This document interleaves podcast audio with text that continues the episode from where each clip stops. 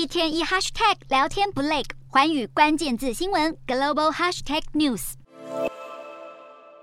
乌俄战火笼罩的二零二二年已经迈向尾声。英国权威杂志《经济学人》刊出二零二三年全球大趋势，盘点明年值得关注的十大议题和趋势。从封面就可看出，地缘政治是重中之重。美国总统拜登、总统蔡英文、中国国家主席习近平、俄罗斯总统普丁以及乌克兰总统泽伦斯基全都要上封面。而这十大议题，第一个就是乌俄战争。这一场战火，未来几个月的发展将会影响能源价格、通货膨胀、利率、经济成长以及粮食短缺问题。乌克兰快速反攻可能会威胁到普丁，但最有可能的情况似乎是陷入僵局。俄国可能打拖延战。企图借由能源危机来削弱西方对乌克兰的支持。第二是经济衰退，全球央行纷纷升息来抑制通膨，全球主要经济体将会陷入衰退。经济学人指出，通膨是疫情大流行的后遗症，而相较于欧洲的惨况，美国的衰退状况应该会比较温和。第三是地缘政治升温，随着乌俄开打，地缘政治冲突升温，中国可能趁机对台湾采取行动，印度与中国则可能出现紧张局势。接着是美国政局，虽然共和党在美国其中选举表现黯淡，但还是顺利夺回众议院。关于堕胎、枪支等社会分歧可能会持续扩大。